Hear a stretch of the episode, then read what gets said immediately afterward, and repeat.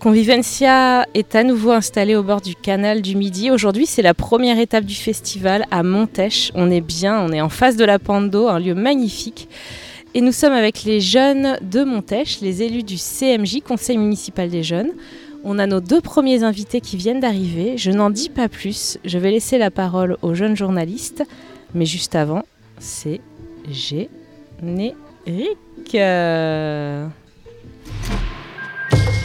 Convivencia. Convivencia. Convivencia. Convivencia. Convivencia. Convivencia. Convivencia. Convivencia. Première étape du festival Convivencia. le samedi 2 juillet À Montèche. Hashtag mon canal.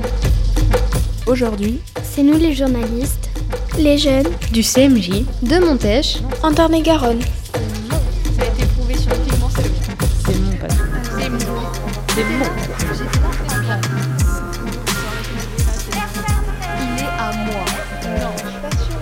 J'étais là avant.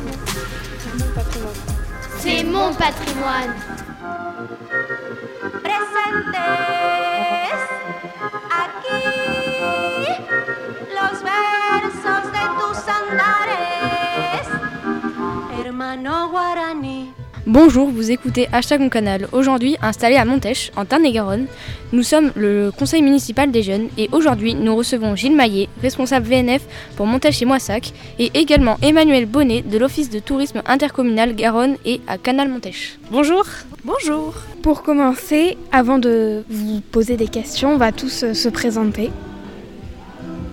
Bonjour, je m'appelle Maya. Je m'appelle Clémence. Je m'appelle Anouk. Je m'appelle Léonie. Je m'appelle Jason. Je m'appelle Alix. Je m'appelle Sarah. Je m'appelle Colline. Pouvez-vous vous présenter à votre tour? Alors bonjour tout le monde, je suis Emmanuel Bonnet, donc je travaille à l'Office du tourisme intercommunal Grand Sud Tarn-et-Garonne. Euh, donc euh, ici à Montèche, il est situé à Montèche. Je travaille en tant que conseillère en séjour touristique et du coup on organise aussi des balades le long du canal pour visiter aussi tout ce site qui maintenant est là depuis euh, un an. On a soufflé notre première bougie et euh, on fait visiter donc la pente d'eau de Montèche. Bonjour, je m'appelle Gilles Maillet, je suis responsable du secteur voie navigable de France de Montèche-Moissac. Tout ce qui concerne l'entretien du canal, et l'exploitation des écluses, réparation, euh, dragage, tout l'entretien. Quel était votre rôle exact à la pente d'eau? Alors, euh, une question pour moi, oui. le rôle, c'était surtout l'exploitation, puisqu'il fallait des, chauffeurs de pente. Donc, il y avait des plannings à réaliser, ça c'était de notre responsabilité. Puis après, bien sûr, tout ce qui est entretien de la machine, euh, s'occuper du carburant, s'occuper des réparations des moteurs, euh, les planifications, tout, tout l'entretien. Ben, depuis un an, depuis avril 2021, on a ouvert euh, ce tout nouveau site. Donc toute la pente d'eau a été réhabilitée, pas remise en fonction, mais on a remis en tourisme pour expliquer euh, comment elle fonctionnait et tout ce, qui, euh, tout ce qui pouvait être en rapport avec la pente d'eau et expliquer son fonctionnement parce que c'est quand même assez complexe. Et du coup, ben, maintenant, on fait visiter la péniche musée qui s'appelle Altaïr et qui est juste derrière nous. Voilà. Avez-vous fait des études et lesquelles pour faire ce travail? Alors, Je laisse oui, disons que moi, donc j'ai fait des études, oui, j'ai fait, une licence matériaux, mais fait, ça n'a aucun rapport trop avec le travail que je fais. J'ai surtout passé un concours administratif. Et euh, voilà, donc euh, quand j'ai passé le concours, eh j'ai été nommé euh, sur le- les voies navigables de France. À l'époque, ça s'appelait Service de navigation de Toulouse. Et depuis 1997, je, suis, je travaille à Montèche. Voilà, c'est un concours administratif, puisqu'on est tous des fonctionnaires. Et du coup, ben, euh, moi, pour, euh, comme étude, alors moi je suis dans le tourisme, j'ai fait des études de tourisme, j'ai passé un BTS tourisme dans une école à Toulouse, euh, une école privée qui s'appelle Grand Sud Formation. Et j'ai passé aussi, donc après avoir eu mon BTS, j'ai passé un bachelor et un diplôme européen qui s'appelle le DEST. Et donc un bachelor tourisme réceptif international. Donc j'ai un peu appris comment gérer le tourisme et comment mettre en valeur le patrimoine. Et notamment ici, bah, du coup je me suis retrouvée ici à, à Grand Sud Tarn-et-Garonne pour mettre en valeur notre patrimoine. Combien de temps cela prenait-il de monter un bateau avec la pente d'eau? Alors, euh, en gros, il fallait euh, 20, 20, 20 minutes euh, pour monter si tout était prêt, si la pente était prête. Mais bon, il faut savoir que le matin déjà, il fallait la préchauffer, ce qu'on appelle préchauffer, mais c'était bien plus long qu'une voiture. C'est-à-dire il fallait euh, préparer la, la machine, ça se faisait de très bonne heure, euh, 5, 6 heures, 7 heures du matin, si le bateau devait passer à 9 heures. Mais le passage lui-même, c'était bien plus rapide que les 5 écluses, c'est bien pour ça aussi euh, que la pente d'eau avait été créée, hein, notamment pour gagner du temps. Mais alors euh, là, on est au bord. Donc je me permets de poser une question. Donc on voit la, la locomotive, on dit une locomotive Oui, On voit la locomotive qui est en haut, en fait, elle est au, au milieu de la au pente. milieu. Ah ok. Et après, pour euh, repartir, elle faisait marche arrière? Alors, euh, déjà- oui, si, si elle était en haut, elle redescendait, oui, c'était une sorte de marche arrière, oui, voilà. Et après, pour monter, m- marche avant. Ok. avec l'eau sur euh, qui- où la péniche était posée sur l'eau et euh, la, la pente d'eau poussait une quantité d'eau. C'est ça qu'il faut savoir. C'était une quantité d'eau qui était poussée avec un bateau dessus. D'accord. Voilà. Oui. Mais si la, mais si la pente d'eau n'était pas prête, combien de temps cela durait? Alors normalement elle était prête parce qu'on savait les bateaux s'annoncent. Voilà, ça faisait partie aussi de notre travail, c'était d'organiser l'exploitation et les prévisions de passage de bateaux. Les bateaux demandaient, c'était pas un passage libre. Les bateaux téléphonaient, comme ça on savait qu'ils allaient passer, donc on organisait le, le préchauffage, la machine était prête, le chauffeur il démarrait la machine, tout, que tout aille bien. C'était très rare, jamais même ça arrivait qu'un bateau arrive comme ça en disant je veux passer la pente d'eau. Non, puisque en plus la pente d'eau était réservée uniquement aux bateaux de commerce au départ. Et après, c'était étendu aux bateaux à passagers, puisqu'il n'y avait plus de bateaux de commerce depuis pas mal d'années. Donc, c'était, on savait exactement le nombre de bateaux, quel bateau allait passer et le nombre dans une journée. Et si c'était des petits bateaux, on pouvait en pousser plusieurs en même temps Alors, les petits bateaux, on les passait très rarement. On passait les petits bateaux quand les écluses étaient en panne. C'est arrivé, mais très rarement. Une écluse bloquée, on mettait les bateaux. Euh, c'était pas prévu pour ça au départ. Au départ, c'était que des grandes péniches, des péniches 38 mètres 50 au gabarit fréciné. Et euh, les petits bateaux de, de plaisance n'étaient pas prévus à passer. Parce qu'il faut savoir que le passage était payant, c'était pas gratuit. Donc les plaisanciers préféraient euh, mettre l'argent ailleurs qu'à la pente d'eau. Mais ça aurait pu, euh, ça a été envisagé à un moment de passer les, les bateaux parce que les, les ba- les personnes qui louaient des bateaux à des sociétés de location auraient été intéressées pour justement faire le, L'expérience euh, Mais ça ne s'est jamais réalisé pour des problèmes d'amarrage, de, de responsabilité, de sécurité. Voilà. De quel pays venaient les bateaux qui passaient la pente d'eau Alors, euh, ils étaient tous français. Tous français. euh, on a jamais, enfin, moi, j'ai jamais vu passer de péniches étrangères ici. Bon, euh, sur le, la Seine, le Rhône, euh, oui, il passe des péniches hollandaises ou belges, mais ici que des péniches françaises. Si les gens des bateaux ne parlaient pas français, comment faisiez-vous pour communiquer? Ah, peux me permettre de répondre. Alors, bon, c'est vrai que sur la pente d'eau, on n'a pas forcément, on n'avait pas d'étrangers qui passaient, parce que c'était euh, quand même exclusivement à la base pour les marchandises ou pour les bateaux avec des passagers. Donc, en général, c'était euh, des personnes françaises. Par contre, le long du canal, il y a énormément d'étrangers. Donc, euh, les nationalités qu'on va retrouver, c'est ben, euh, le Royaume-Uni, donc Angleterre. On va avoir aussi des Australiens. On a beaucoup d'Australiens. On a des Belges, on a aussi des Allemands, des Hollandais.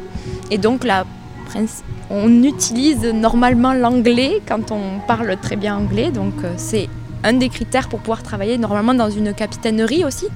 Donc là où on a par exemple le port de Montèche, on- c'est mieux de parler anglais, hein, c'est plus facile pour pouvoir se faire comprendre.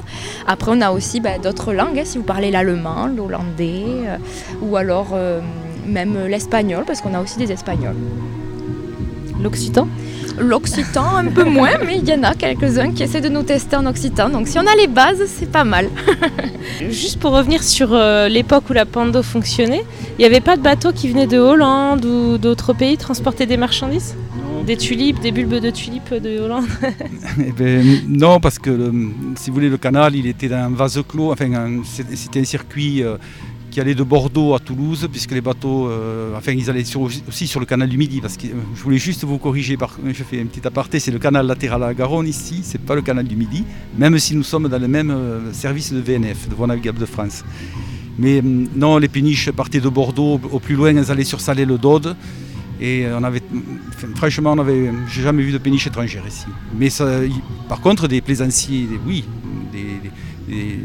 on oui, les étrangers, il en passe, il en passe encore d'ailleurs. Euh, Est-ce que c'était difficile de faire marcher la pente d'eau? C'était, oui, il fallait une formation, oui, oui, c'était pas évident, il fallait être très doux, très souple, euh, pas trop nerveux. C'est pas une Formule 1. On était monté à 3, 3 km heure, euh, il fallait faire attention, il y avait des, des mesures à prendre, il y avait des, des règles à respecter euh, pour la sécurité à la fois du pilote de la pente d'eau de la machine et, surtout euh, quand il y avait des passagers sur les bateaux, euh, faire attention aux passagers, de ne pas être brusque, qu'il n'y ait pas de, personnes qui tombent sur le bateau. Voilà. Oui, oui, il y avait une formation et c'était pas évident. Non. Mais, euh, mais du coup, euh, à peu près, hein, vous étiez combien à travailler euh, sur la pente d'eau euh, enfin, euh, à l'année euh Alors, euh, il y avait au maximum, on a eu trois chauffeurs. Sinon, on a fini, il y avait deux chauffeurs qui se relayaient. C'était les, les fameux plannings dont je parlais tout à l'heure. C'était mon rôle, avec le rôle du chef d'équipe, d'organiser les plannings, les rotations, parce qu'on travaillait 7 jours sur 7.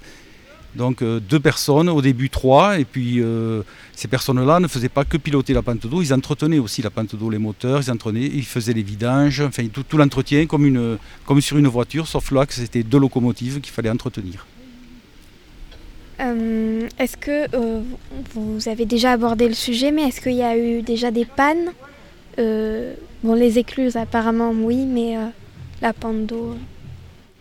Oui, bien sûr, bien sûr qu'il y a eu des pannes parce que la pente d'eau, il faut savoir que c'était un prototype, donc c'était euh, un engin qui n'existait pas, qui a été créé par le professeur Robert.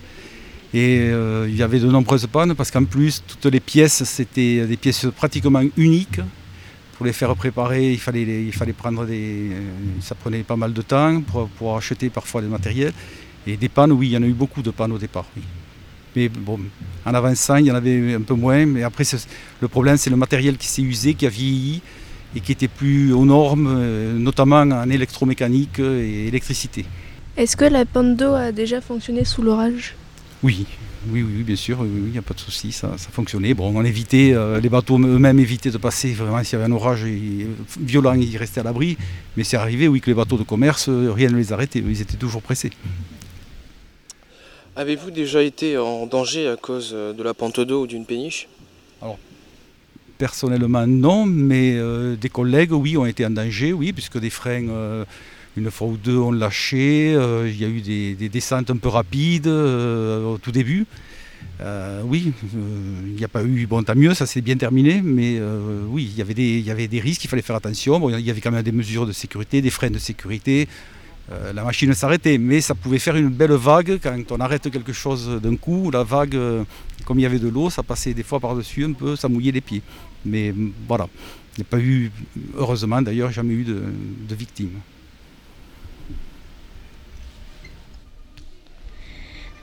Avez-vous des anecdotes drôles ou loufoques à nous raconter? Drôle ou loufoque, pas trop, pas trop parce que c'est du travail, donc euh, euh, ça il aurait fallu voir un pilote peut-être parce que bon moi j'étais encadrant mais peut-être que euh, Emmanuel a des, des anecdotes à vous raconter. J'en ai quelques-unes que l'on m'a racontées. Bon, pas beaucoup. J'en ai déjà une, je vais vous la, la raconter celle-là. Alors, c'est Monsieur Julia, qui est un ancien conducteur de la pente d'eau. Vous avez peut-être déjà entendu parler de lui. oui. On Et a vu son article dans le journal de Montèche Voilà, de ce mois-ci.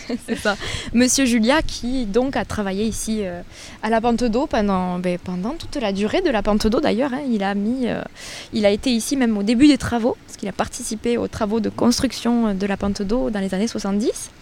Et, euh, et donc Monsieur Julia et Madame Julia, qui était donc sa femme, travaillaient euh, quant à elle, sur les écluses de Montèche.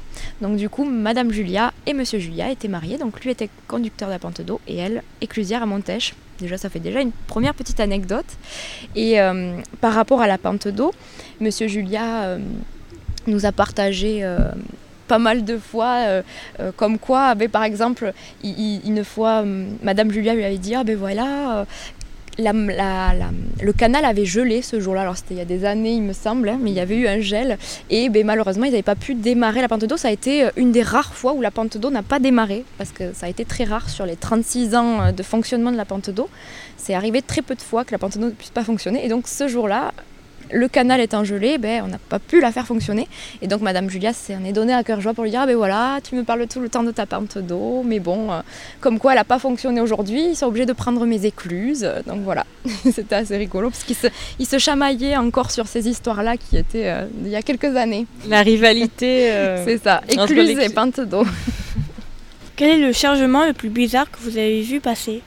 Alors bizarre, euh, pas bizarre, euh, vari- varié je dirais, parce que j'ai vu passer du, carburant, du fuel, chargé beaucoup les graines, enfin du maïs, euh, blé.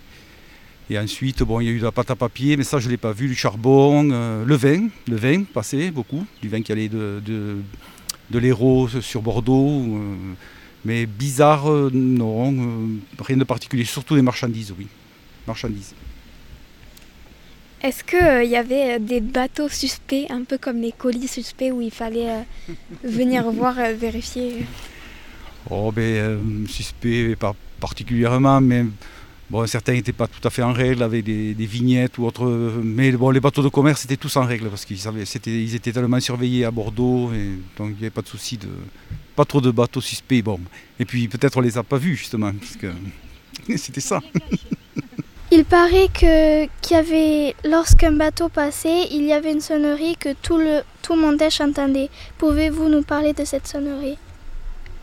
Alors, je pense pas qu'il s'agisse d'une sonnerie, c'est plutôt le démarrage des moteurs qui était très très fort, parce que c'était des moteurs diesel, des moteurs de motrice, et c'était surtout la fumée des, des mo- des motrices qu'on voyait de tout Montèche. Bon, maintenant, ça serait interdit, parce qu'avec le, développement durable, on verrait ça, ça crierait au scandale, mais à l'époque, ça faisait les bruits, c'était deux moteurs de 1000 chevaux, donc ça faisait beaucoup de bruit, et une énorme fumée qui montait. C'était pas spécial, euh, une sonnerie. Après, des fois, ils klaxonnaient.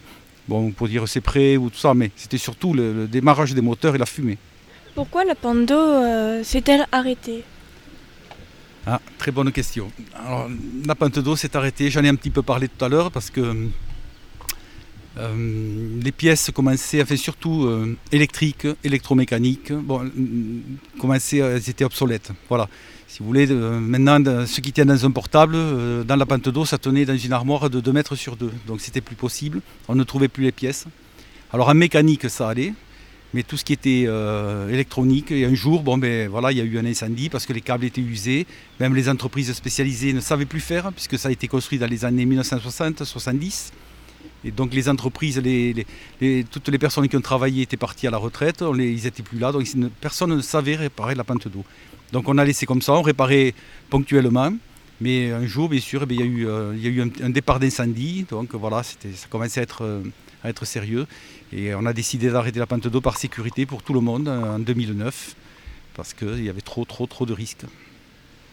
Et ça a rendu des gens tristes? Ah ben bien sûr, oui, surtout ben, tout, tout Montèche déjà, mais surtout les pilotes, l'encadrement, nous, euh, euh, bien sûr, parce que la pente d'eau, c'était l'image de, de Montèche, c'était l'image de Voie navigale de France sur Montèche. euh, les gens venaient nous voir, on nous connaissait surtout par rapport à la pente d'eau. Vous voulez ajouter quelque chose Oui, bah, moi c'est vrai qu'à l'Office du tourisme, euh, tous les jours on est, on est confronté à cette, euh, cette question. Est-ce que euh, ben, pourquoi elle ne fonctionne plus et pourquoi ça redémarre plus? Bon ben là tout a été dit de toute façon. Donc euh, c'est vrai que ben, grâce à ce projet, on a enfin pu euh, ben, raconter son histoire. Et, et c'est vrai que il y en a beaucoup qui sont tristes de ne pas la revoir euh, euh, fonctionner. Après, quand on explique les raisons et qu'on explique que on lui rend, euh, on, on la, on la met en valeur d'une autre façon, c'est vrai que ben, forcément ça, ça apaise un peu euh, le fait qu'elle ben, elle ne fonctionne plus. Voilà. Qu'est-ce que le canal représente pour vous? Alors, euh, ben, le canal, c'est mon travail, c'est ma vie. C'est ma vie depuis bientôt 40 ans. Donc, euh, j'ai commencé en Gironde. C'est, le canal, c'est quelque chose d'à part. Je ne connaissais pas du tout. Quand j'ai passé le concours, je savais juste qu'il y avait un canal du Midi à Toulouse, mais c'est tout.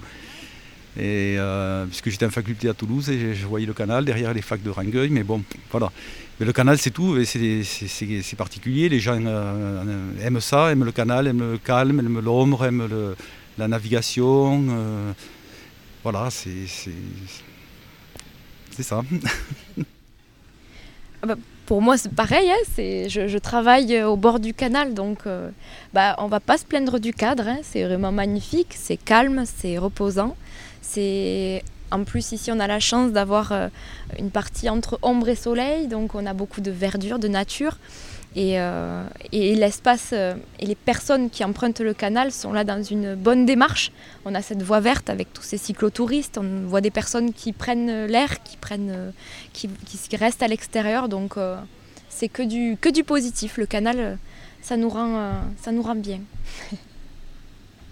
bah, J'ai une question, mais est-ce qu'il y a des fois où vous avez regretté de travailler au canal ou de faire ce que vous faites ou ce que vous avez fait? Ben, non, parce que j'avais le choix au départ. Bon, pour X raisons, je suis venu sur le canal, mais non, j'ai jamais regretté. Bon, c'est comme tout, les, tout, tout, le travail, il y a des hauts, il y a des bas, mais non, franchement, non.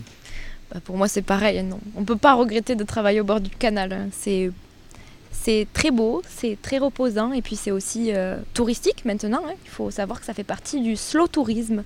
Donc c'est un tourisme plutôt vert et plutôt responsable parce qu'on utilise des moyens euh, ben, un peu plus responsables pour pouvoir prendre, prendre l'air et, et, découvrir le monde.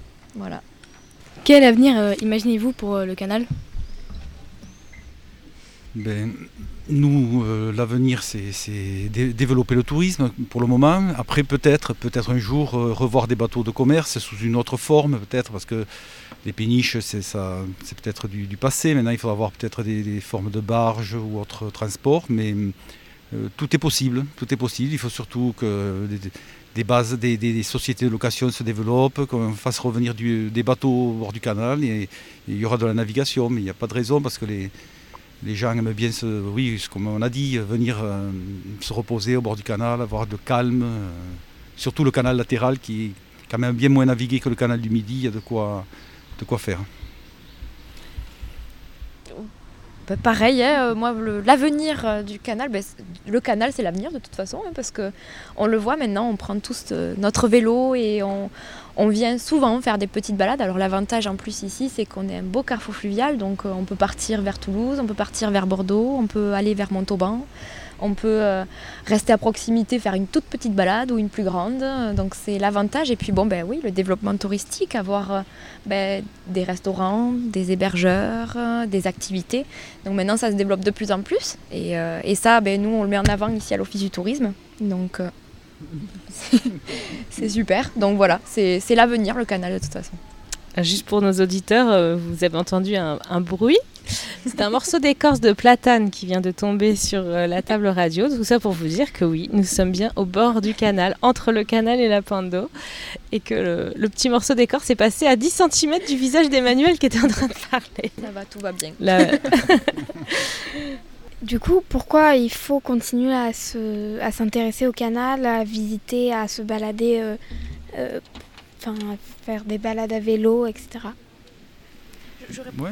Alors, bah, il faut parce que ben, ça fait du bien. Je sais pas si vous, vous aimez, non? Peut-être vous balader plus à l'extérieur, on voit la nature, puis c'est calme, on n'est pas euh, devant nos écrans enfermés chez nous, donc ça fait du bien aussi, on respire. C'est un beau couloir de vent aussi le canal. Hein. Euh, on a quand même un petit peu, de... on a toujours un petit peu de vent, pas trop. Attention, hein. non, non, on a toujours un petit peu de vent, mais pas trop. Et puis, euh, ça fait du bien juste de faire des activités extérieures et elles sont accessibles à tout le monde. C'est-à-dire que tous les chemins sont accessibles, tout a été aménagé.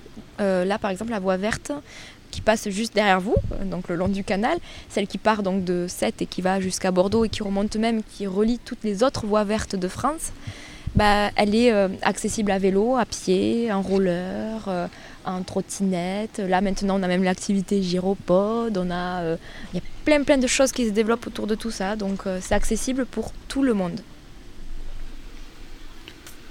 Oui, ben, moi, rien, rien, de particulier de plus à ajouter. Hein.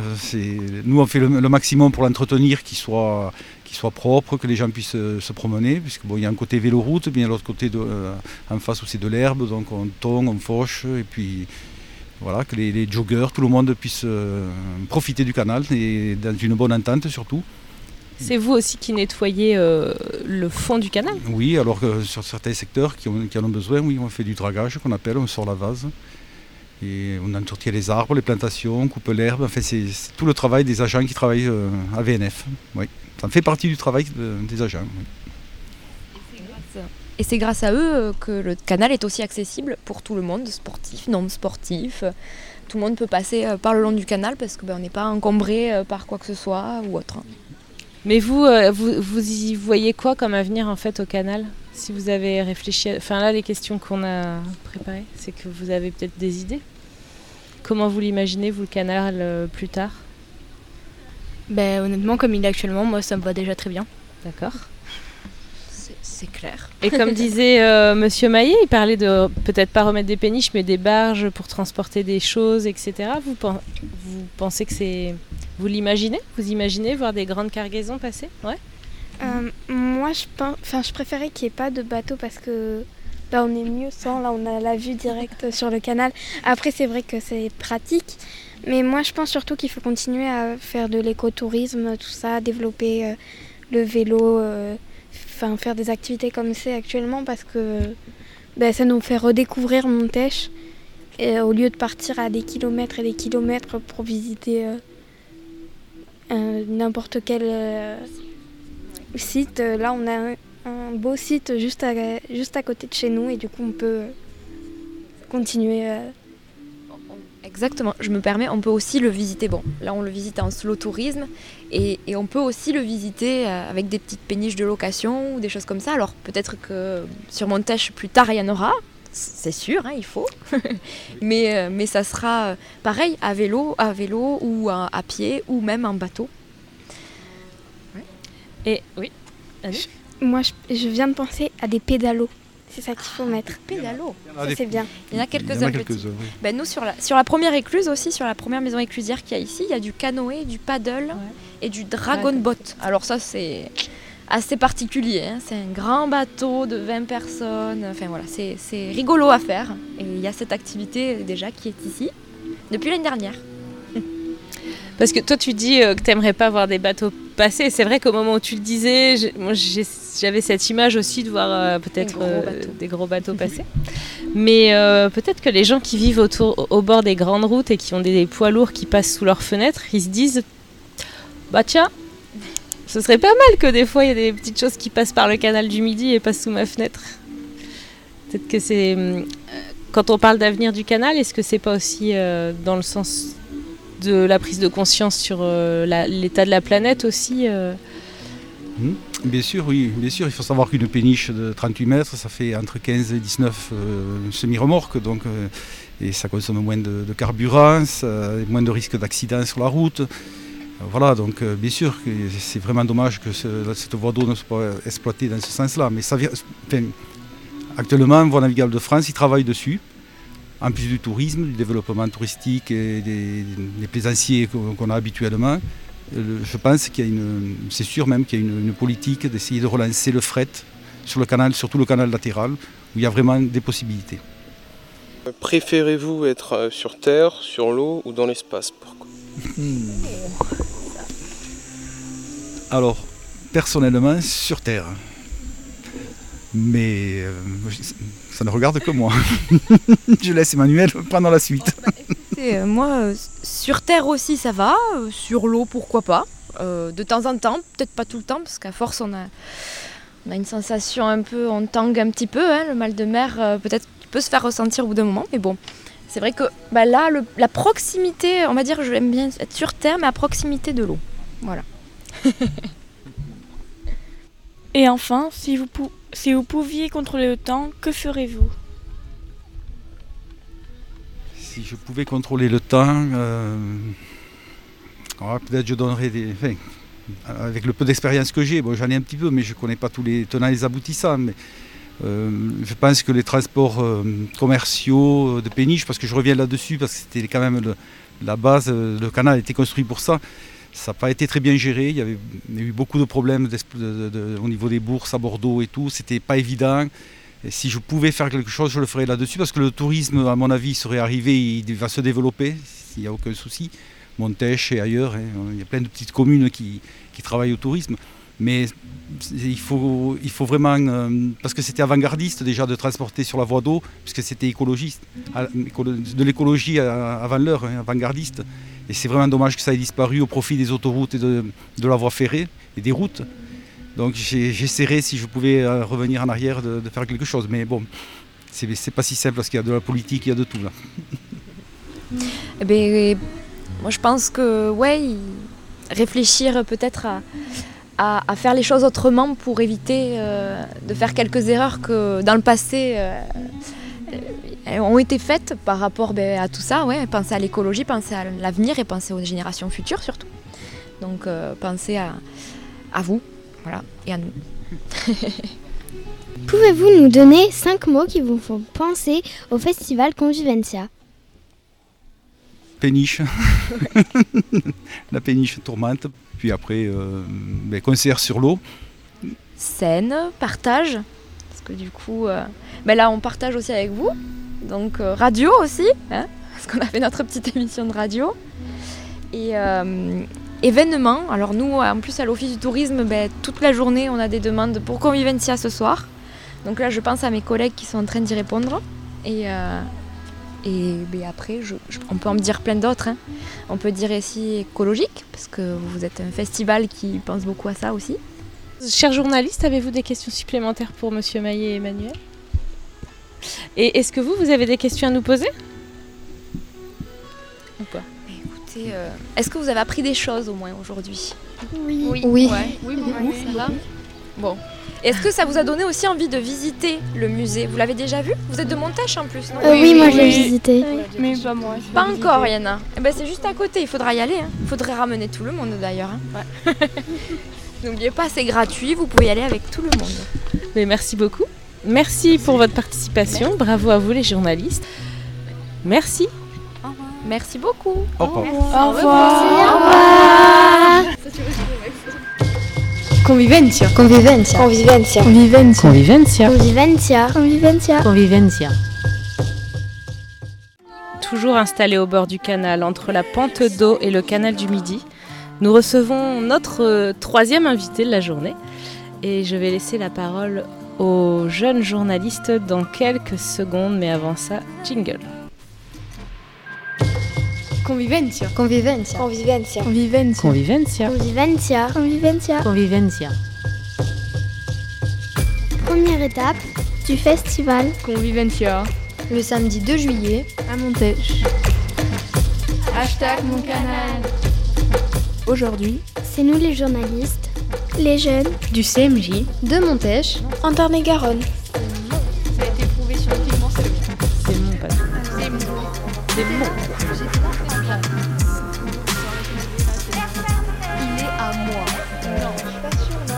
Là avant. Mon patrimoine. C'est mon patrimoine.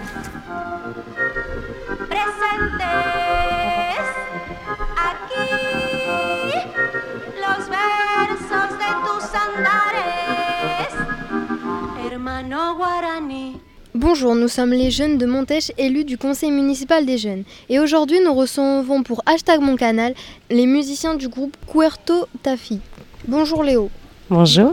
Bonjour à toutes. Bonjour à tous. Pour commencer, avant de vous poser des questions, nous allons toutes nous présenter. Bonjour, je m'appelle Maya. Hola, me llamo Clémence. Bonjour, je m'appelle Anouk. Bonjour, je m'appelle Léonie. Bonjour, je m'appelle Jason. Bonjour, je m'appelle Alix. Bonjour, je m'appelle Sarah. Bonjour, je m'appelle Colline. De quel instrument euh, jouez-vous? Moi, je joue avec mes cordes vocales. Donc, je vous laisse deviner de quel instrument je joue. Je chante. je suis la chanteuse du Quartetto Tafi. J'ai fait du piano quand j'étais plus jeune, mais avec le temps, je me suis plus euh, spécifiée, j'ai eu plus envie de travailler le chant et de devenir chanteuse. Comment la musique est-elle entrée dans votre vie Euh, Depuis quand jouez-vous euh, de la musique et qu'est-ce qui vous a fait commencer la musique? La musique, elle fait partie de ma vie depuis toujours, depuis euh, ma plus tendre enfance, puisque j'ai vécu en Argentine. Mes parents sont argentins. Et euh, ma maman avait l'habitude, euh, à la fin des, repas de famille ou à la fin des, repas avec des copains, de, se mettre au bout d'une table, de se lever comme ça et de chanter quelques tangos ou quelques sambas. Et, et donc, j'ai grandi avec toujours cette musique les week-ends ou à la maison. Et après, avec le temps, je me suis plutôt spécifiée vers le théâtre. ici à Toulouse, enfin à côté, à Toulouse. Et, euh, et, la musique toujours un petit peu en parallèle. Et puis à un moment donné, j'ai voulu choisir et c'est plutôt la musique qui a pris le dessus. Donc euh, en parallèle de mes études universitaires, du théâtre et la musique est arrivée à peu, à peu près dans ma vie il y a une quinzaine d'années à travers la création de deux groupes de musique et dont le dernier qui s'appelle Quartetto Tafi. Alors peut-être avant de continuer, est-ce que c'est possible de nous présenter euh, les trois autres membres euh, du quartetto et les instruments qu'ils jouent? Ouais. Alors il y a Ludo qui joue du bouzouki grec, il y a Mateito qui joue de la guitare et du oud, et il y a Fred qui joue des percussions et des pads. Donc euh, comment vous êtes-vous rencontrés et à quel moment? Alors, j'ai rencontré le guitariste il y a une quinzaine d'années, Mateito. On s'est rencontrés, on était jeunes universitaires euh, à Toulouse et on vivait euh, ensemble dans une CTU, donc une cité universitaire. Et, le week enfin, pendant euh, à la fin des cours, quand on se retrouvait en CTU, Mateito venait avec la guitare et l'accordéon et il jouait sur les balcons comme ça de sa chambre. Et puis moi, j'étais pas très très loin de sa chambre et j'entendais depuis mon balcon que lui jouait de la guitare et de l'accordéon. Et donc euh, j'ai dit ah mais tiens, mais toi tu fais de la musique, moi je chante, ta, ta. Et on est devenus amis et on a commencé à écrire et à chanter ensemble et à, faire de la musique ensemble. Et par rapport au Quartetto Tafi, on est parti en, en vacances ensemble en Argentine chez moi. Et on est allé au nord-ouest de l'Argentine, qui est le berceau du folklore euh, argentin. Et, euh, et, au retour de voyage, on s'est dit, oh là là, il faut vraiment qu'on fasse un groupe de musique qui rende hommage à cette musique qui vient de chez moi, qui est l'Argentine. Et c'est comme ça que le, le, groupe est né. Avec, vous étiez que tous les, tous les deux et ensuite vous avez trouvé d'autres musiciens Voilà, ensuite on a trouvé euh, Ludo et, euh, et, pour la petite histoire, je donnais des cours de théâtre à des enfants qui avaient votre âge. Et un, un de mes élèves Antoine, euh, la maman m'attendait à la sortie du cours et puis elle me dit Ah, mais tiens, c'est marrant, tu fais de la musique. Moi, mon mec, il est percu et euh, il est euh, spécialiste en musique latino et tout ça. Et ben, grâce à, cette rencontre, eh ben, Fred est devenu le percu du groupe. J'ai entendu, il n'y a que des garçons. Vous voudrez pas, vous qui êtes une fille, c'est peut-être un peu compliqué avec que des garçons Non, c'est moi qui gère tout, t'inquiète pas. bah oui, tu as raison, c'est une excellente remarque. Euh, ce n'est pas un groupe paritaire, mais attention, la, on va dire le propos artistique et, euh, et euh, le fait que je sois ici seule en interview aussi, ça prouve que c'est aussi moi qui mène beaucoup le, le, message du groupe et la, le propos artistique qu'on appelle dans un groupe de musique. Euh, et, voilà. Et maintenant, on fait attention de toute manière d'essayer de collaborer un maximum avec des artistes femmes ou de s'entourer d'un milieu professionnel où les femmes elles soient présentes.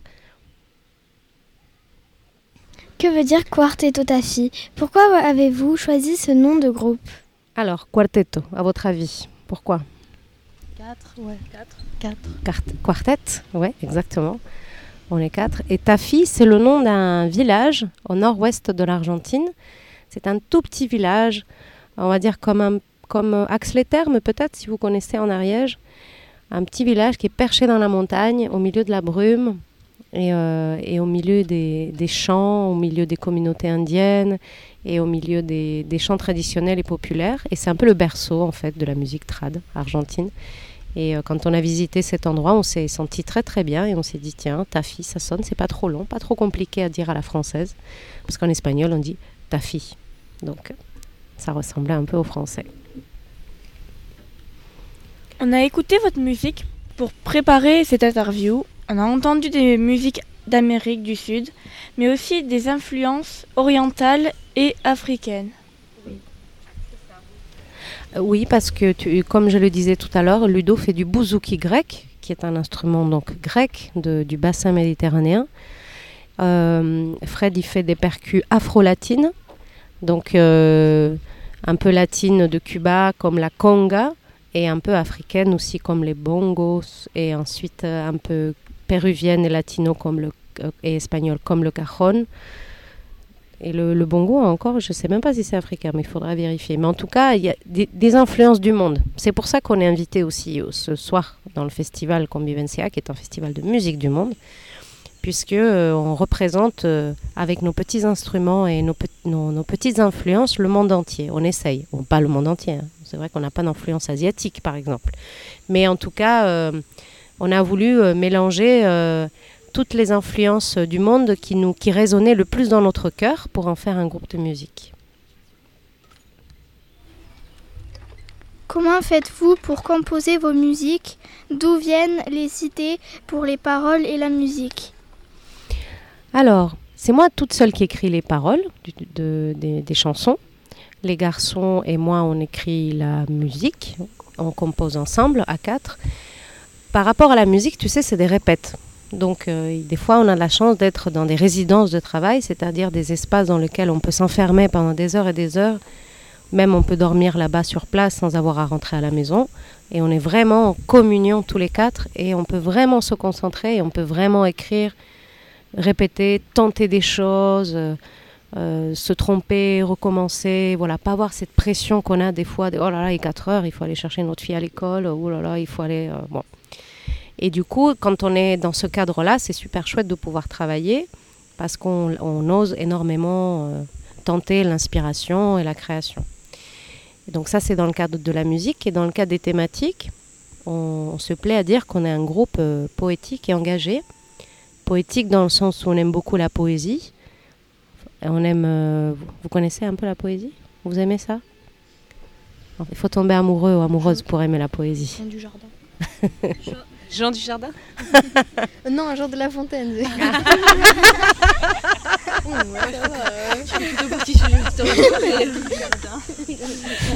Génial, j'adore. C'est poétique. bah quoi, Jean de la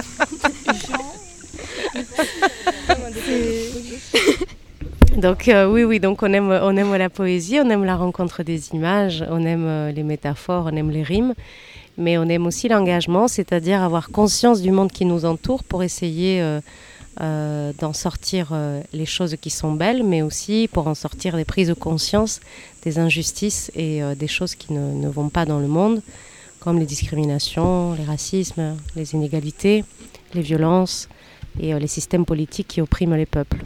Combien de temps cela vous prend-il pour créer une musique de fond en comble? Ça dépend. Vraiment, ça dépend. Il y a des chansons qui viennent très très vite, qui, qui arrivent très vite. Oh, super, ça match, ça, ça fonctionne, ça, ça rentre, ça sort sans problème. Et des fois, il y, a des, il y a des chansons qui prennent beaucoup de temps, même des années, où on n'arrive pas, tu sais, il manque un truc, on n'arrive pas. On prend un peu de recul, on recommence. Voilà, ça dépend. Ce soir, on va tenter un morceau, d'ailleurs, du prochain album qu'on n'a pas sorti, qu'on joue depuis pas très longtemps. Ben, Infinite est arrivé très vite. C'est un morceau qui est arrivé très vite dans la composition et dans l'écriture. Et à l'inverse, euh, on avait un morceau qui s'appelait Carnaval, euh, euh, Chacarera El Mate. Celui-là, on a mis 3, 4 mois, 5, 6 mois à le jouer. Et voilà. Je sais pas, ça dépend de tellement de choses. Quelle est votre, quelle est votre chanson préférée dans l'album? Dans cet album, j'aime beaucoup Je soy el Indigo. C'est le, premier morceau de l'album. C'est le, morceau avec lequel on démarre le, concert. C'est un morceau que, l'on aime beaucoup parce que ah, c'est un, hommage à, George Floyd, qui était euh, cet Américain euh, qui en 2020 s'est fait assassiner par, euh, par la police américaine. Et, suite à, suite à cet événement tragique, on a voulu écrire un morceau pour voilà, pour parler de, cette injustice, mais aussi de parler, euh, parler de la force et de la de l'espoir qu'il faut euh, parfois se relever, relever le genou et, continuer le, combat.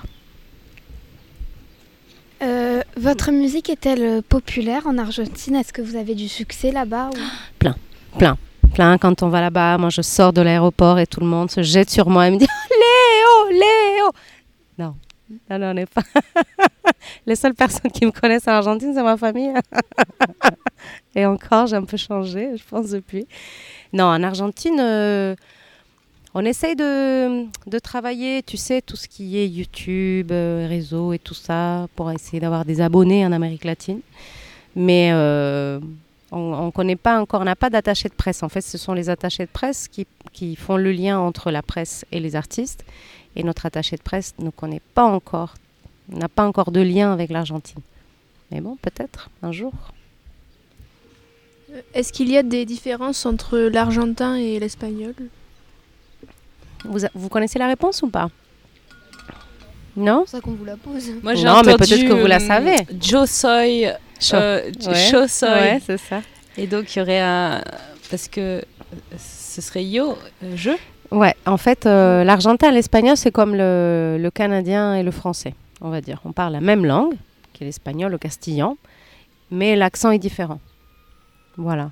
Donc en Espagne, on dirait yo soy el índigo, yo, et en Argentine, on dirait yo, yo soy el índigo. Voilà, donc la prosodie, la mélodie n'est pas la même, mais euh, la langue est la même. On peut, se- on, on peut se comprendre. Voilà. Quelles sont les spécialités culinaires d'Argentine?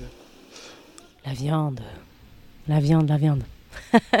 Mais bon, en ce moment, il faut manger un peu moins de viande. Donc, euh, je vous dirais aussi euh, les empanadas. Les empanadas, ce sont des chaussons à base de. comme une pâte. Et à l'intérieur, on met soit de la viande, soit des légumes, soit du poisson, soit du maïs, du fromage. Voilà, c'est des petits chaussons. Et après, à Buenos Aires, vous savez, il y a une énorme influence espagnole et italienne.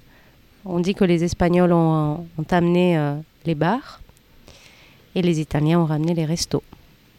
Et donc, on a de très très bonnes pizzas et de très très bonnes pâtes aussi.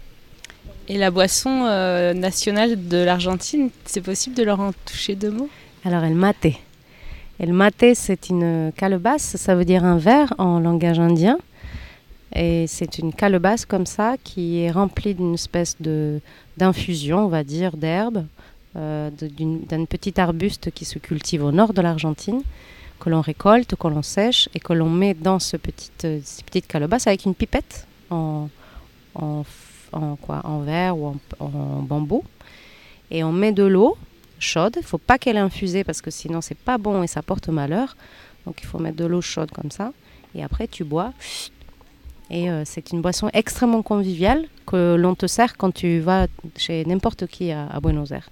Ou partout en Argentine, même en Uruguay, au Brésil, au Chili. Comme un thé. Oui, Ouais. c'est du thé. Ouais, c'est sans alcool. C'est sans alcool. Bah, ça va alors. Voilà. Je peux en boire. Ah oui, oui. Y a-t-il parfois des disputes ou des désaccords sur- dans le groupe? Comment cela se, pal- se passe-t-il? Ouais, oui, hein. Ben, il y a beaucoup de disputes et beaucoup de désaccords parce qu'il y a beaucoup d'amour aussi. Voilà, donc euh, il, faut, il, faut de toute manière pour euh, construire, il faut savoir aussi écouter ce que les autres ils veulent, ce que les autres ne, veulent pas. Donc euh, oui, il y a des moments où ça c'est un peu tendu, mais, mais finalement ça fait plus de dix ans que, qu'on est ensemble, donc euh, la plupart du temps ça se passe bien. Et quand ça se passe pas bien, ben, voilà, on va dire que c'est c'est rare quand même qu'on soit tous les quatre disputés en même temps. Peut-être qu'il y en a deux qui sont disputés, donc il y en a deux qui désamorcent un peu la situation. Et, euh, et voilà. Comme, euh, on est des amis surtout. Voilà, on fait un métier extraordinaire avec des amis. C'est trop chouette de faire un métier avec ses potes. Donc euh, imaginez-vous, vous, vous retrouvez, vous faites un groupe de musique, vous êtes des amis, vous êtes de très très bons amis, donc forcément il y a des choses sur lesquelles vous êtes d'accord et d'autres vous n'êtes pas d'accord. Je crois que c'est comme ça qu'est née un peu la question, parce qu'on se disait, mais ils sont tout le temps ensemble, ils travaillent, du coup pour faire les tournées, ils doivent voyager ensemble. Alors on s'imaginait dans le bus, dans tout, le- les repas. Et après on se disait, mais dans nos bandes de copains et de copines, euh, je pense que Ben oui. la prise de conscience s'est faite. euh. Oui, en plus pour la petite histoire, moi je suis en couple avec le bouzoukiste du groupe. On a une fille et, notre fi- et euh, le percu du groupe est le parrain de notre fille. Tu vois. Et le guitariste est un de nos meilleurs amis. Donc tu vois, c'est vraiment une histoire euh, de famille et d'amitié. Mais ça va, on arrive à se supporter. Et quand on n'arrive pas à se supporter, on se parle pas. On reste dans un coin dans le camion, ou alors on se prévient, oh là là, j'ai mal dormi, mais ça va. Ça va, ça va. On arrive à s'en sortir. Avez-vous des anecdotes sur vos chansons ou à la vie de- du groupe à nous raconter? Des anecdotes euh, au tout début du- de l'histoire euh, du Quartetto Tafi. On a eu envie de, se confronter à l'Argentine, d'y aller et de faire notre, euh, de jouer les tout débuts du groupe euh, là-bas en Argentine. Et c'était assez marrant quand même ce voyage parce que quand on arrivait dans les rues ou dans les places et qu'on se mettait à jouer, les Argentins, ils, étaient avec les yeux écarquillés comme ça. Ils disaient mais, pourquoi un bouzouki grec va jouer du folklore argentin Pourquoi euh, une Argentine qui vit en France va revenir pour chanter du folklore argentin il, il, revenaient pas du fait de cette appropriation en fait du folklore à travers nos instruments, à travers notre histoire. Et, euh, et du coup, ça nous a, ça nous a vraiment bouleversé ces, ces rencontres avec, euh, avec les Argentins. Et ça nous a aussi donné plein de force pour continuer après pour voilà, les albums. Ça a confirmé votre volonté? Ouais, ça a confirmé, mais en même temps, c'était c'était assez, assez surprenant comme rencontre parce que pour le coup, on reprenait leur musique, mais avec notre style, avec nos arrangements, avec nos instruments.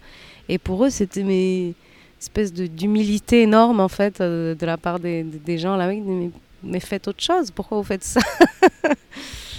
Et oui, ça a confirmé qu'il y avait quelque chose. Qu'est-ce qui vous a attiré pour venir jouer dans ce festival Alors, j'ai un lien très particulier avec ce festival parce que quand j'étais plus jeune, euh, quand je suis arrivée à Toulouse, en fait, il y a une quinzaine d'années, le festival Convivencia, c'était le rendez-vous de l'été à ne pas manquer quand on était Toulouse, quand on était toulousain. Moi, j'étais étudiante, donc je ne pouvais pas venir jusqu'aux alentours et faire tout le canal. Mais euh, et on a fait plein de soirées comme ça s- dans la péniche, euh, dans la cale en bas, devant, avec des, musiciens extraordinaires qu'on on ne croise jamais.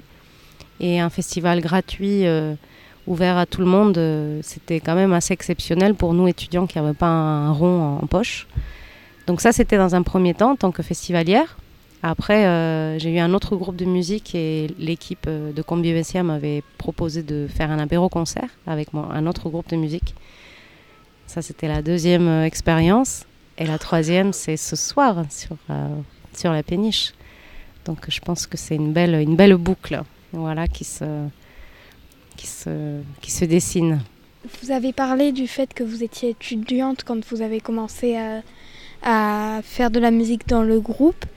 Est-ce que c'est compliqué de se lancer parce que bah, du coup on sait pas, euh, enfin, on sait pas ce que ça va devenir. Faut quand même un peu de courage pour se dire bon, on y va, on, on commence la musique tous ensemble. Est-ce que c'est compliqué ou ou vous avez pas réfléchi? Tu as raison, c'est une très bonne question. Oui, oui, c'est. Bah euh, oui, euh, en fait, euh, ça a été, on va dire, le, la réponse à plein de- d'inquiétudes que j'avais quand j'étais étudiante, parce que j'ai- j'aimais bien étudier, j'étais curieuse, mais euh, je ne me voyais pas euh, être ni enseignante ni chercheuse, parce que c'est un peu les, les- c'était les deux branches que l'université me proposait. Et euh, j'avais commencé à faire du théâtre, j'avais commencé à faire de la musique, et je me disais, c'est quand même un univers dans lequel je me sens drôlement bien, quoi. Le problème, c'est que j'avais pas des parents hyper riches qui pouvaient me, payer une grande école ou me payer des études un peu dehors de Toulouse et tout ça.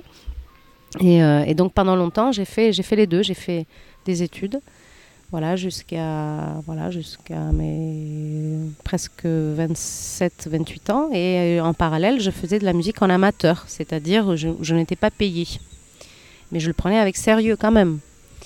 Et puis à un moment, il y a une petite transition, ça a été un petit peu difficile, mais puis petit à petit, je suis rentrée dans le système de la- du- de l'intermittence du spectacle. Euh, voilà, où j'ai commencé à travailler de plus en plus, à faire du théâtre, à faire des ateliers, à faire des concerts. Et puis petit à petit, voilà, au bout d'un an, un an et demi, les petits salaires ont commencé à rentrer. Ça a fait bien plaisir. Et puis, puis voilà, il faut s'accrocher, il faut être bien entouré. Et pourquoi pas, finalement. Avez-vous des conseils pour des personnes qui écoutent et aimeraient se lancer dans la musique? Il faut se trouver des, bons potes, des bons copains et des bonnes copines pour faire des répètes. Il faut ensuite trouver un- une chambre un peu chouette euh, dans laquelle on puisse répéter les morceaux, se lancer, écrire, s'écouter. Et, euh, et voilà, après, euh, voilà, si, si tu joues de la batterie, il faut quand même avoir un endroit dans lequel on puisse faire un peu de bruit. Mais la musique, c'est une aventure humaine, surtout. On a un rapport avec le public, on a la création, etc. Mais c'est aussi une aventure entre musiciens et musiciennes.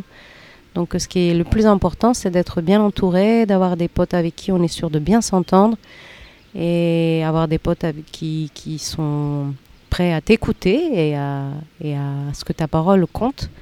Donc euh, je pense que c'est oui, c'est ça. Il faut faut pas faire de la musique avec des gens euh, des relous ou, des ou, des gens méchants avec qui on partage pas grand chose. faut essayer un maximum de pas le faire. Après si on n'a pas le choix, bon, voilà, on n'a pas le choix, mais je pense que c'est important de faire la musique avec des gens qu'on aime. Il y en a ici euh, qui jouent. Vous jouez de la musique? Je je, me rappelle plus. Que... Ah, Maya? Moi, je sais chanter. Ah oui, je- tu voulais chanter je- en espagnol. Non, non, non, je sais pas chanter en espagnol, faut pas pousser non plus. D'autres qui jouent un instrument, Léonie? Euh, moi, je fais du piano. Ah oui. Jason? Moi, je suis un apprenti. Un app- Un apprenti. Apprenti quoi? Euh, guitare et piano. Ouah. Bah, demande à Léonie du coup. Ah, vous pouvez faire un groupe de musique là. Ça y est, on a un chanteur, une chanteuse, on a un piano, euh, guitare. Il y a un piano dans la cale du bateau Ah oui, je l'ai vu. Peut-être que vous vu. pourrez nous jouer un petit morceau. Ah bah ouais. Alix. Sarah, Colline Non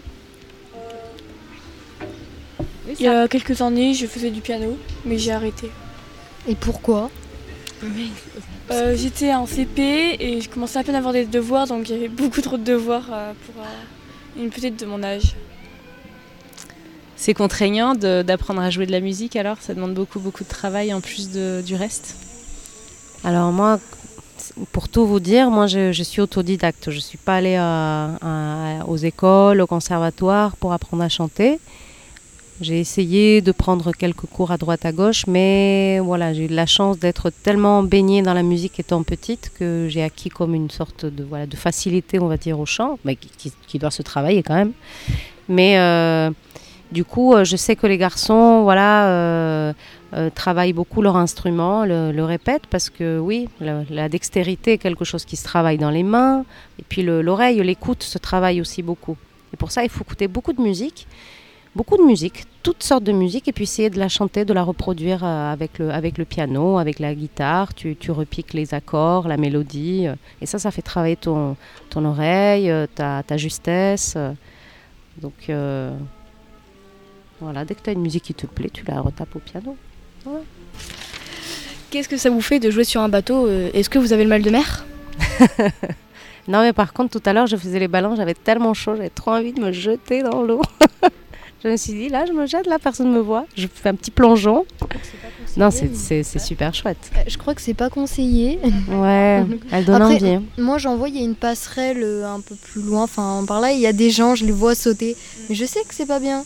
Mais je vais pas les arrêter, ils font deux mètres. Je, je peux pas. Mais Je pourquoi c'est pas bien Tu penses? On n'a pas le droit. Hein? Bah, On n'a enfin, pas le droit. ça. Il n'y a, pas de- il y a pas de personne On pour avait surveiller si jamais on a des problèmes.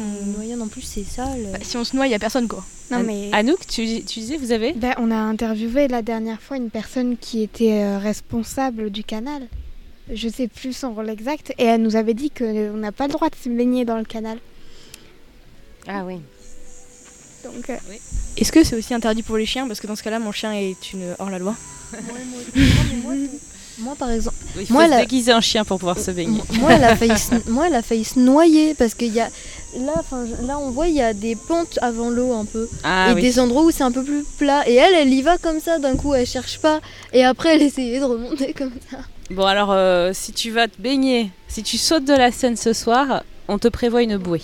D'accord. Parce qu'apparemment c'est compliqué de remonter, donc C'est on vrai mettrait une petite échelle. D'accord, Pour mon ça chien, marche. en tout cas, mais Je compte sur vous.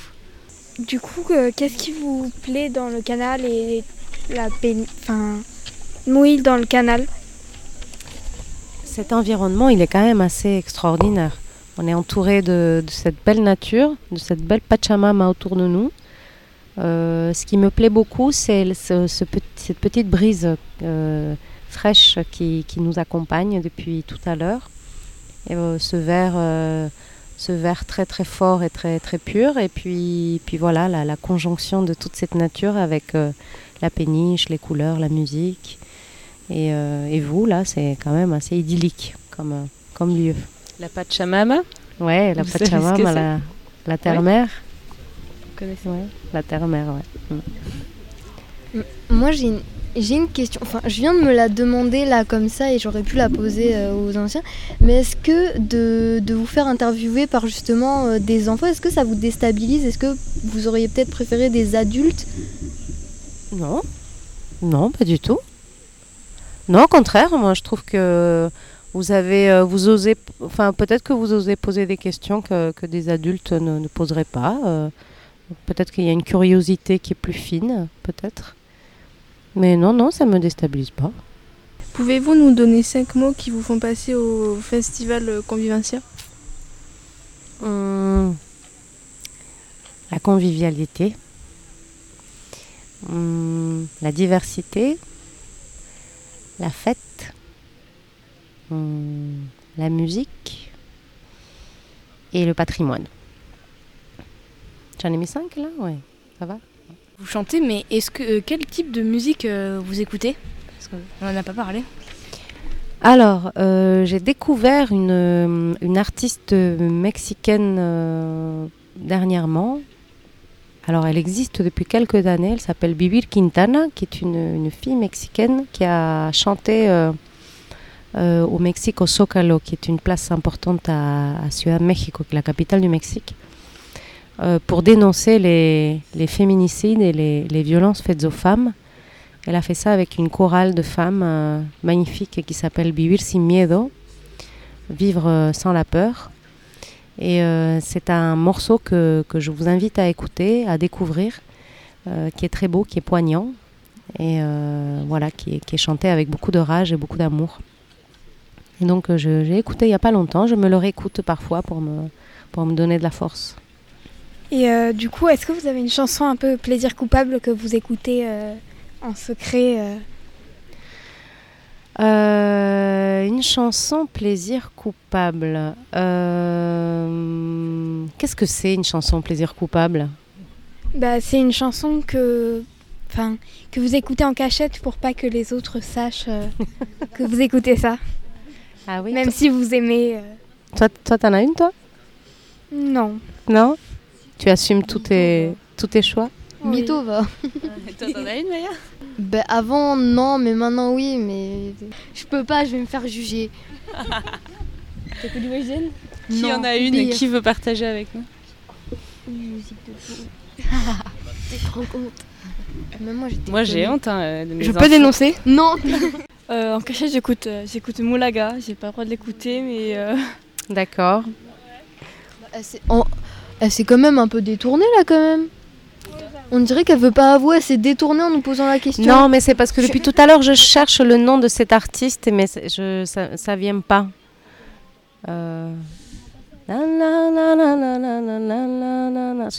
Ah oui, je crois que c'était Corona dans les 90. Non, tu te souviens de Corona Ouais.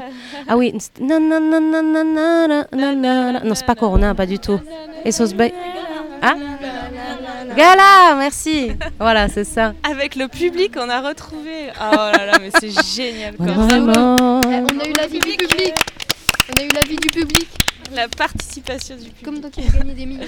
Est-ce que vous avez d'autres questions à poser à Léo qui, qui, qui, qui a peut-être envie d'aller souffler un petit peu Parce que c'est une très grosse journée pour. euh, Elle a commencé ce matin dans un EHPAD à Grisol. Ah oui. Ah oui. On voulait parler un peu de ce projet aussi, mais ça Ah oui, oui, oui.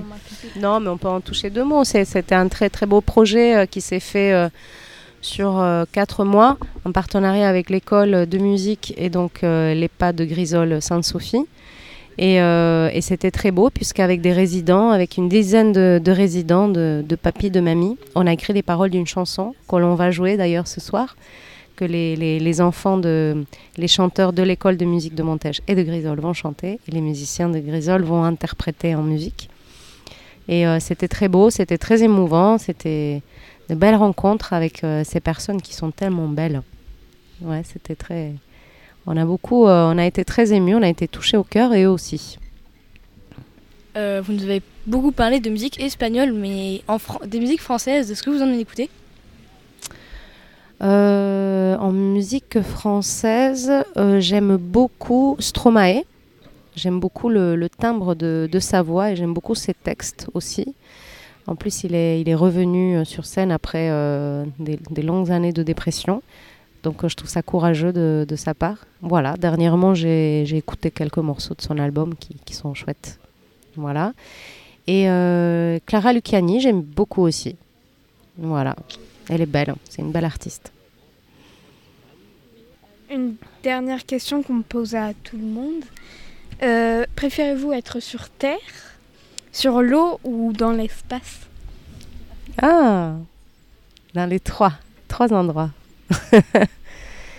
sur Terre, euh, sur Terre, j'ai- j'ai- j'aime bien être sur Terre pour être avec la nature, avec les arbres euh, et avec les fleurs.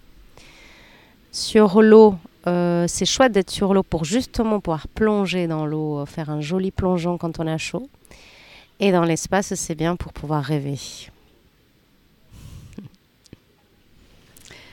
Est-ce que vous avez des questions encore dans votre besace?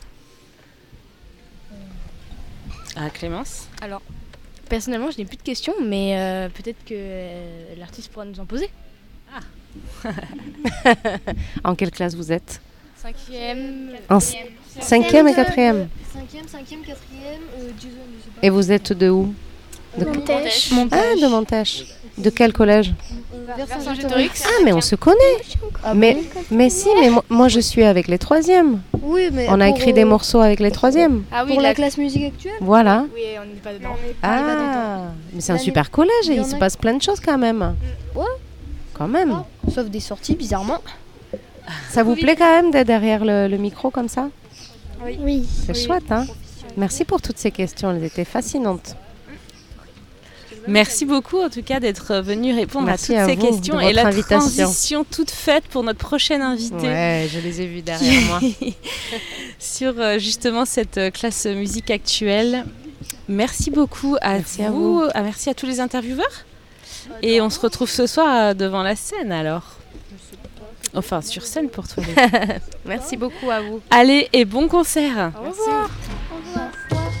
Convivencia. Convivencia. Convivencia. Convivencia. Convivencia. Convivencia. Convivencia. Convivencia. Première étape du festival. Convivencia. Le samedi 2 juillet. À Montèche. Hashtag mon canal. Aujourd'hui, C'est nous les journalistes, les jeunes, Du CMJ. De Montèche. En Tarn-et-Garonne. Ça a été prouvé scientifiquement, c'est le. C'est mon patron. C'est mon. C'est bon. Il est à moi. J'étais là avant. c'est mon patrimoine. presentes aquí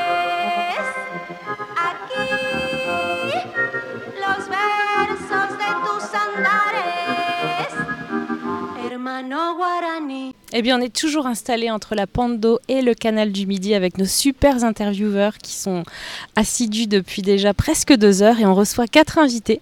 Ça nous fait plaisir. Je vais vous laisser euh, vous présenter chacun votre tour, nos invités, et ensuite les journalistes se présenteront. Alors, bonjour à vous. Bonjour. Bonjour à vous. Est-ce que chacun votre tour, vous pouvez nous dire euh, votre prénom euh, et puis peut-être votre euh, ce que vous faites dans la vie? Ou une Euh, partie de ce que vous faites, sinon ça va être très long. Vas-y. euh, bah, je suis Perrine et je fais partie euh, bah, du collège de Montèche et de, les- de la classe musique actuelle. Euh, moi, je suis aussi un élève du collège de Montèche. Je m'appelle Yanis et je suis dans la même classe que Perrine. Moi aussi, je suis un élève de Montèche. non, jamais. Euh, moi, je suis Patrick Albert, directeur de Rio, et on a un partenariat avec la classe musicale du collège de Montèche. Voilà, où on a 26 élèves qui ont participé toute l'année à des travaux d'écriture, de composition euh, et de régie. Ben, Cédric, euh, régie et médiation culturelle au Rio Grande. Voilà, c'est moi qui encadre et coordonne un petit peu toutes les actions de cette classe que je suis maintenant depuis deux ans parce qu'on les a eu en quatrième et on les a aussi en troisième et c'est la première fois. Donc euh, voilà, c'est la dernière fois qu'on se voit. Après, ils vont euh, battre de leurs propres ailes, tout simplement. Je vous laisse vous présenter les journalistes parce que beaucoup d'entre vous, euh, vous, vous êtes aussi au collège de montage, vous devez vous connaître de vue au moins. Donc je vous laisse vous présenter. Vas-y. Donc, euh, je suis Jason, euh, en classe de seconde au lycée de Montèche. Oui, bah, euh, je suis Maya euh, en cinquième et du coup future quatrième euh, au collège de Montèche. De même pour moi, je m'appelle Clémence. Euh, je m'appelle Anouk et je suis en classe euh, de quatrième. Euh, je m'appelle Léonie et euh, je suis en cinquième. Je m'appelle Alix et je suis en CM2 et bientôt 6e. Je m'appelle Sarah, je suis en CM2 et aussi bientôt en 6e. Je m'appelle Colline et je suis en CM2 et aussi en bientôt à 6e. Vous savez, vous, les journalistes, ce qui se passe dans cette classe musique actuelle Ou il faut qu'on nous le... Ouais, Clémence Plusieurs profs nous ont déjà expliqué plein de fois. euh, ils travaillent avec des groupes généralement. Ouais, oui. Et euh, vous, vous- par exemple, là, vous avez aidé à écrire une musique. Oui. Oui, oui. C'est c'est complet ce que nous dit Clémence? Ah elle, bah a, non. elle a investigué, elle a fait pas mal d'heures de recherche. Ah non, j'ai juste écouté les profs. Ah là là. Non, Vous voulez donner des précisions Je suis fournie. Euh, par rapport à cette année, oui, on a travaillé ben, avec euh, Quartetto Tafi pour euh, ben, le concert qui se déroule euh, tout à l'heure. Et, et voilà, oui. Et à 21, de 21h à 21h30, euh, notre, notre classe euh, passe sur, euh, sur scène pour interpréter euh, trois musiques, je pense. Deux. Ah.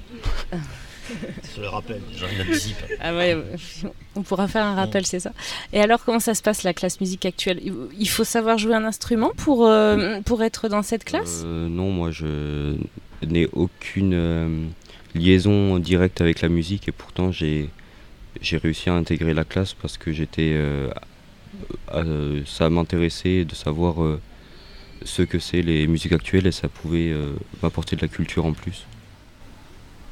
Oui, non, moi non plus, j'ai aucune, euh, enfin, j'ai aucun lien avec un instrument de musique, etc. Mais oui, c'était une expérience en plus. Et puis, euh, pour euh, moi, j'ai commencé en quatrième. Et pour l'année de quatrième, ça pouvait apporter quelque chose en plus et c'était à essayer. Donc. L'idée sur les quatrièmes, euh, si je peux me permettre, l'idée sur les quatrièmes, c'est un peu l'initiation, la rencontre. Et sur les troisièmes, on est plus sur la, la création et le travail avec le partenaire. Quoi. Et il y a une partie, euh, parce qu'ils ne sont pas tous musiciens ou chanteurs, il y a une partie qui s'occupe de tout ce qui est régie, tout ce qui est euh, l'univers autour du spectacle, les métiers du spectacle dans son sens large. C'est peut-être ce que vous avez voulu découvrir aussi pour. Voilà. Voilà. Deux, ouais. En fait, euh, la quatrième, c'est euh, plus dédié à une découverte des musiques actuelles et du monde, euh, euh, et du monde professionnel des musiques actuelles. Voilà. Ils, font, ils sont pas mal de modules euh, sur l'histoire des musiques actuelles, sur les métiers des musiques actuelles, qu'est-ce que le son, qu'est-ce que la lumière, qu'est-ce que le travail d'un régisseur, tout ça. Tout ça, ils font ça en quatrième. Et après, en troisième, eh ben, c'est plus de la pratique musicale, chanter ou avec un instrument. Et après, il y a toujours un petit groupe régie, qui sont, ils sont cinq ou six, et ils essayent de voir un petit peu les différents aspects d'un travail du régisseur. Voilà. Il y a une partie com aussi. Et une partie com. Avec une intervenante sur la com, quoi, pour tout ce qui est création d'affiches, et un peu pareil, le métier de com, quoi. L'idée, c'est de voilà, de découvrir tout l'univers, quoi, autour des musiques actuelles. Il n'y a pas que les artistes, quoi, il y a tout ce qui gravite autour. Voilà, c'est notre troisième année, la deuxième année où on fait quatrième, troisième. Malgré le Covid, on a réussi à avancer grâce à une équipe pédagogique qui est super, quoi, euh, avec un prof de français, de musique et d'art plastique, voilà, qui seront là tout à l'heure. euh. Est-ce que vous avez des questions, les filles et Euh, Depuis tout à l'heure, vous parlez de musique actuelle, mais en fait, c'est qu- qu'est-ce qui définit les musiques actuelles? C'est l'État qui l'a défini, ça ne veut pas trop dire grand chose. Parce que les musiques actuelles, c'est toutes les musiques sauf euh, le lyrique, euh, un peu le classique euh, et la musique concrète. Quoi. Et les musiques religieuses aussi. Voilà. Donc euh, ça laisse tout, euh, le- la salsa, le rock and roll, le blues, euh, l'électro, le rap, tout ça, ça en fait partie. Quoi. Donc, c'est Et pour le terme générique, on Le va dire. gospel, c'est pas de la musique actuelle, du coup. Malheureusement non, mais ça pourrait. Pardon, Cédric. je t'ai Et non, en fait, euh, la musique concrète, pour certains, ça fait partie des musiques actuelles. Ok. Ouais, ça. Monsieur Cambalbert, pou- pouvez-nous nous dire ce que c'est euh, ce que c'est le Rio euh, le Rio Grande? Rio Grande. Rio Grande. Euh, C'est pas un bar à tapas, c'est une salle de musique actuelle dans laquelle on fait pas mal de travail de, de résidence, un travail de ressources, d'information, un travail d'enregistrement, de, de coaching auprès des artistes. On fait, euh, c'est le- ça sert de terrain de tremplin pour tout ce qui est médiation culturelle et tout le travail qu'on fait avec, euh, par exemple, le PEAC de Montèche. Euh, c'est un endroit de diffusion aussi pour les artistes connus ou moins connus. Voilà, ça sert. euh, on accueille aussi pas mal d'associations qui viennent produire chez nous et on essaye d'aller produire à l'extérieur aussi. C'est autour des musiques euh, au sens large, on va dire. Vous êtes déjà allé voir un concert au Rio Grande? Ah bah va falloir euh, balancer oui. la programmation. Ça fait partie du programme aussi 4e, 3e où ils viennent assister à un concert. Il y a des rencontres d'artistes aussi. Voilà, on va chez eux, ils viennent chez nous euh, et on essaye aussi de leur montrer euh, différentes euh, salles de spectacle. Donc on leur a fait visiter l'espace des Augustins à Montauban. euh, on avait essayé d'aller à Moissac mais ça n'avait pas pu se faire à cause du Covid. euh. voilà, on essaye aussi voilà, qu'ils voient d'autres lieux que le nôtre. Quoi. Ok. Vous voulez ajouter quelque chose? Euh, non. Non, il n'y a rien à ajouter, il a tout dit. Vous connaissiez le Quartetto Tafi euh, avant, avant cette année? Vous en aviez déjà non, entendu parler? Non, pas du tout. Et ce style de musique ou- Euh, c'est pas ce que j'écoute euh, généralement, mais ça peut euh, de temps en temps euh, m'intéresser de découvrir de nouvelles euh, têtes en termes de musique. Et toi, Perry Ouais, et le style euh, musical, ben, je l'avais déjà entendu, mais de découvrir euh, comment euh, ça se fait l'extérieur de la musique, euh, oui, c'était nouveau. Et pour... Oui Tout le travail de, de création, c'est ça, il y a beaucoup de, de discussions aussi avec euh, les artistes pour qu'ils expliquent aussi leur travail de création, comment ils font, d'où ça vient, comment on écrit une chanson. euh, il y a beaucoup de modules comme ça, on n'a pas tout détaillé dans le détail, mais c'est voilà, faut vraiment pour s'imprégner quoi, de toute la création. quoi. Des questions supplémentaires? Il y en a certaines d'entre vous qui, pon- qui pensent euh, entrer dans la classe musique actuelle? Euh, moi, je pense y entrer. Bienvenue. voilà, à l'an prochain. Moi, j'irai pas, mais je- j'en connais plein qui y vont. Apparemment, il y a beaucoup, beaucoup de filles, mais pas beaucoup de, de garçons Ah oui. qui y entrent. Je vois Patrick qui fait... Non, non, mais euh, comme ici d'ailleurs, non? Est-ce que les filles sont pas plus dégourdies que les mecs, c'est ça, non? Qu'est-ce que t'en penses, Jason? Monde n'est pas là. D'accord. À vous le Jason. T'es pas dans une position facile là. Non, peut-être que cet âge-là, c'est peut-être plus dégourdi. Quoi. On a pas mal d'exemples comme ça, et peut-être, euh, voilà. Il y en a beaucoup dans la classe euh, de musique actuelle, mais ici, on le voit aussi, les proportions. hein. Dégourdi, moins peureux, c'est peut-être euh, Oui, oui, c'est de ça. l'appréhension, non? Ouais. J'ai La pas d'explication particulière, mais tout va bien, ça, ça marche. Ça marche quand même. Je sais Girl pas, faudrait peut-être poser la question au comité, euh, ça, au conseil municipal enfant. Est-ce qu'il y a que des filles aussi? Parce que vous en faites tous partie, je crois, non Il n'y a que des filles au conseil municipal. Voilà. Non, il y a Ethan par exemple. Ah. Il y a Ethan et Jason. Jason. Donc, il y en a deux. C'est tout, il n'y a que Ethan et Jen Non, il y en a, il y en a d'autres, je crois. Ils sont pas là, tant pis pour eux. hein. Il y en a d'autres, mais bon, voilà. Les filles sont plus efficaces de toute façon. Ben oui. Ok, mais alors la finalité de cette option euh, musique actuelle, c'est pas forcément de se destiner euh, à des cursus de musique, etc. C'est. euh, Je compte plus tard euh, faire astrophysicien et ça n'a aucun rapport avec euh, la musique. Quand même, ça calme ça. hein. Astrophysicien. Est-ce que. ouais, hum, ok. Non, voilà, c'est un, moment de leur vie, quoi. Où ils- De toute façon, c'est le cursus classique des autres. En plus, il y a cette option musique actuelle, mais je crois que dans les autres classes, il y a des options aussi. Donc, je sais pas lesquelles. euh, Latin, euh, sport. Ouais, c'est peut-être plus classique, quoi. Voilà. Oui. Un peu plus consensuel. Nous, on est parti sur, euh, sur ça pour ben, justement pour faire découvrir euh, le monde de, petit- des- de- de- le monde de enfin, cet univers-là, tout simplement. Mais Et après, on a planté quelques petites graines parce qu'il y a quelques élèves qui, qui ont fait des dossiers pour rentrer à Michelet, à la section musicale. Et il y a quelques élèves qui ont envoyé des dossiers pour rentrer aux arènes en son, et son, euh, en son. Voilà. Donc euh, c'était des gens qui à la base étaient euh, un petit peu intéressés et ça leur a, ça a développé leur goût et leur appétence euh, pour cet univers-là. Merci beaucoup. Et Merci à vous. Bah, on attend avec impatience euh, le concert de ce soir. Alors, Ça va être, 21h euh, sur la scène. Enfin, D'abord, à 20h, il y a Mesto et Lopez. C'est un très très bon concert, un très beau duo à découvrir. Allez, à tout à l'heure, on Merci sera à vous. devant. Merci. Merci.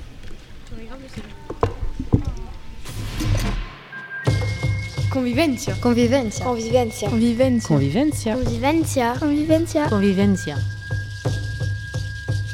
Première étape du festival Convivencia. Le samedi 2 juillet. À Montèche. Hashtag mon canal. Aujourd'hui, C'est nous les journalistes, les jeunes Du CMJ. De Montèche. En Tarn-et-Garonne. Ça a été prouvé scientifiquement, c'est le C'est mon patron. C'est mon. C'est mon.